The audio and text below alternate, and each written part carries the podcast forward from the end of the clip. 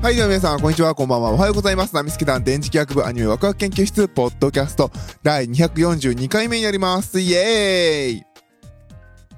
はい、このラジオはですね、二次元の面白さを語り合い、指定語をテーマに、パーソナリティたちがそれぞれの視点で見たアニメの感想を語り合い、新たな視点を持ってもっと楽しくアニメを見ていこうというラジオ番組になっております。パーソナリティの電磁気学です。よろしくお願いいたします。はい、えー、ということで、第242回ということで、えー、第501統合戦闘航空団ストライクウィッチーズロードトゥベルリンの感想になります。イェイはい、長い。今、ホームページをちらっと見て、ストライクウィッチーズロードトゥーベルリンでいいよなと思ったら、その上にあったんですよね。501統合戦闘航空団ってね。あーと思ったね、今。はい、ということで、もうこれはシリーズで言うと、一応、テレビアニメだと3期目でいいのかななんか、途中でね、OVA というか、映画版もあり、映画もあったし、映画の、あれなんだ、あれ、あれどういうくくりなんですかねまあ、限定公開版みたいなのありましたよね。はい。で、あとは、ブレイブウィッチーズでしたっけ？えー、そっちバージョンもあったりとかしてね。いやー、今回、まあ、久々のストライクウィッチーズ501戦闘航空団ということで、2020年の、これが秋アニメか。あの、まあ、激戦区と言われた秋アニメですね。ことごとくビッグタイトルの中、中のうちの一つで。えー、ロードトゥーベルリンということで、今回は、まあ、我々の世界で言う統一。えー、っと、訂正カールスラントっていうのかなあの、今ホームページを見たんですけど、ちゃんと地図あるんですね。いつからあったんだろう。なんか多分前々からあったとは思うんですけど、久々にちゃんと見たなと、えー、思いましたね。えー、カースカールスラント。を、えー、奪還するというお話になっております。その前がね、ガリアとか、えー、あとはロマーニャかなだったんですけども、今回は、えー、ドイツ、カールスラント、ドイツと言っちゃダメなのかなごめんなさい。あの、軍事オタクの人はこれをもしも聞いて、いやいや、お前それはこうでこうやって怒られるかもしれませんけど、私そういうのはあまり詳しくないのでごめんなさいね、間違ってることでしたら。まあ、あの、いわゆる我々の世界のドイツのカールスラントを、えー、奪還しに行くというお話ですと。で、まあ、イントロダクションを、えー、読ませていただきますと、えー、突如、突如出現、突如出現した人類の敵、ネウロンに対抗すべく、世界各国が、えー、連合軍を組んだ。ただし彼らに対抗できるに、えー、彼らに対抗できるのは特殊な魔力を持った少女たちだけだった。ついに連合軍によるベルリン奪還作戦が始動し、再び結成される、えー、第501戦、えー、第501統合戦闘航空団ストライクウィッチーズ。新たな501メンバーとして、服部静香も加わり、ネウロイとの、えー、死闘を繰り広げていく。果たしてベルリンの空を解放することはできるのかという、えー、お話になっておりました。いやー、なんでしょうね。あの、いっぺんに通して Amazon プライムビデオで見たのかな見させていただきましたけど、まあ、安定して面白いですよね。うん、面白い。なんでしょうね、もう、なんか、もうもう、そうなるよねって分かってるけど、面白いっていうね。もう、これぞストパン、ストライクウィッチーズだっていう、もう、懐かしいですね。あのー、みんながなんじゃこのアニメって言ったね。パンツじゃないから恥ずかしくないもんって言ってたあの時代懐かしいですね。もう今や押しも押されぬ大ヒット作品ですからね。出せばある一定数売れてるっていう安定作品になってしまいましたけれど。いやー、さすがのストーリーでしたね。なんていうのかな。まあ、ナショナリズムって言っちゃうと、ちょっとね、あの、あれな感じもしますけど、やっぱり、未知の生物に対して、えー、人類が一丸となって戦っていく、立ち向かっていくっていう話はやっぱり王道ですし、何よりも、今もそうですけれども、このコロナ禍の状況で人類がね、それこそ自分たちと手には、一般の人間の手には届かない敵が、えー、いて、それをね、今人類が一丸となって戦おうとしてるさなかにこれを見るとちょっと感動しますね。うん、まあもちろんね、それぞれあの、まあね、国を奪還するという形ではないですけれども、うん、やっぱり面白いなっていう感じですね。で、今回は、えー、先ほども言いました通り、カールスラントを、えー、救っていくという話なので、カールスラント軍人である、えー、ミーナ、注意でよかったっけ？えー、ミーナさん、えー、バルクホルンさん、で、まあ、ハルトマンの3人がやっぱり、えー、一番力を入れる、入れて行動するというお話でしたね。で、えー、前半、後半に分かれてるのかな？前半がまあ、宮藤が、主人公の宮藤よしかちゃんがまあ、ちょっとね、あのー、魔力を使い方がまたお前かっていう感じの で、どうしよっかっていう話があって、で、まあ、その浅い後半は、えー、本当にベルリンを奪還していくという形の話になってましたね。ね。まあ、なんでしょうね。あのー、このキャスティングってもう、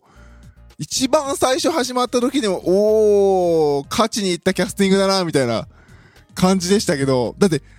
これ出た時ですら私、野川さくらさん久々に見たなと思ったんですけど、もう今見るともう、ここに出てるキャストの人たち全員が久々に見たなっていう気がしちゃいますからね。失礼な言い方ですけどね。いやーだってもう、ねえ、沢城みゆきさんも、ねえ、ルパン以外であんま見なくなったなぐらいの感じが、えー、何見たの最近？ルパンと、サイコパスと、あ、結構見てるな。ねえ。いやいやいやいやっていう感じですよ。何よりも、なんていうのかな、もう、やっぱりここに出てる人たち全員が、キャスト、キャストが全員あの、ほら、やっぱ主役級ヒロインを、基本や、ヒロインでしょみたいな人たちがね、やっぱりこう、なんでしょうね、一つ一つ強いキャラクターを持った、えー、役を演じながら話進むのは面白かったですね。特に今回、まあ、同じようね、バルコルンさんの話とかね、良かったんだけどね、5話とか6話とかね。でも、その、前半と後半の間の7話が、毎度毎度あの、問題作をぶち込んでくるのがこのストパンのセオリーなんですけれど。まあ、今回の7話もひどかった。ギャラクシーエンジェルかな？みたいなストーリーでしたからね。まあなんか呪いの土偶をね、拾って、その土偶を持ってね、呪いにかかると胸が大きくなるっていう。で、まあ、9人を生贄にして、1人の巫女にパワーを注ぐみたいな、そんなネタの回、ネタ回だったんですけれど、なんでしょうね。あのー、このキャスティングの人たちが全力でコメディやるとこんな面白いんだなっていう感じがしましたね。キャキャキャキャしか言わないっていうのがね。いやー、もったいねーっていう感じでしたね。あとはそうですね、キャストの話で言うと、えー、今回からまあ新キャラクターということで、まあ新キャラクターというか映画版では新キャラとして登場していたんですけれども、えー、まあ春でね、今回レギュラー入りというか、まあ501統合航空団に、えー、戦闘航空団に入った、えー、服部静香役ですね、内田彩さんですよ。もうね、私とかで、この、アニメワクワク研究室のね、キャスト的にはこう、内田彩さんといえばラブライブみたいなね。ちろん他の作品たくさんやられてるんですけれど、そうですね、ラブライブをされてる印象が強かったんですけれども、まあもちろんね、役者さんとして、えー、力があって他の作品、他作品もたくさん出られてるんですけれど、えー、珍しいぐらい真面目なキャラクターでしたね。ちょうど、ラブライブのミューズが終わりかけぐらいの時だったかな。に、あの、ストライクウィッチーズのラジオ、ちょっと私も定期的に聞けてないんですけれど、に、久々にゲストキャラで来た時があって、その時私聞いたんですけれど、で、この服部静香役をね、やって、あのー、宮藤さんっていうすごい真面目なキャラクターをね、あのー、なんでしょう、ショートストーリー的なのをラジオやって、終わった後の感想が、あの、内田さんの感想が、ふー、久々に真面目な役やったとかね。うん。それくらいやっぱり、内田彩さんって結構高音域が高い声の人なので、そういうね、可愛らしいキャラクターが多いんですけど、まあ、あと、ラブライブでそういうのが当たったってのもあるんですけどね。でもやっぱこういうキリッとしたキャラクターをやられてるのを聞くと、あさ、さすが役者さんだなっていう、えー、感じがしましたね。なんでしょうね。まあ、ラブライブ声優にね、前、前のラジオで言ったっけ？言ってねえな。まあ、あの、